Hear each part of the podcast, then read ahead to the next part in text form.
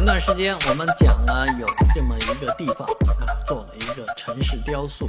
因为花费太高啊，而且这个雕塑不知所云呢，啊，于是呢，呃，被查处了。哎，最近呢，又出了一件事情，某地呢出了一个奇丑无比的这个雕塑，啊，很多人还在下面合影留念啊，说的是这个当地农民呢，哎，这个仿制的啊，两个老农民只花了八万块钱就仿制了这么一个雕塑，啊，原雕塑。其实和这个雕塑差不了太多，当然这个后边做的这个仿山寨的这个雕塑呢，确实水平是很差的。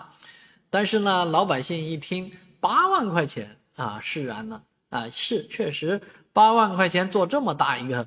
雕像啊，做到这个水准呢，也就看得下去了。那而那个七百多万的这个雕塑呢，实在不知道它贵在哪里啊，这个钱。应该花在什么地方啊？凭什么值七百多万？而这件事情呢，千万不要让它沉下去了啊！好多事情过了那阵热风呢，哎，就无不了了之了。现在因为这么一个容貌怪异、腰长腿短啊、不忍直视的这么一个农村雕塑，可能又要让刚才我们讲到的那件事情继续的浮在水面上啊。大家努把力，不要让它沉下去了。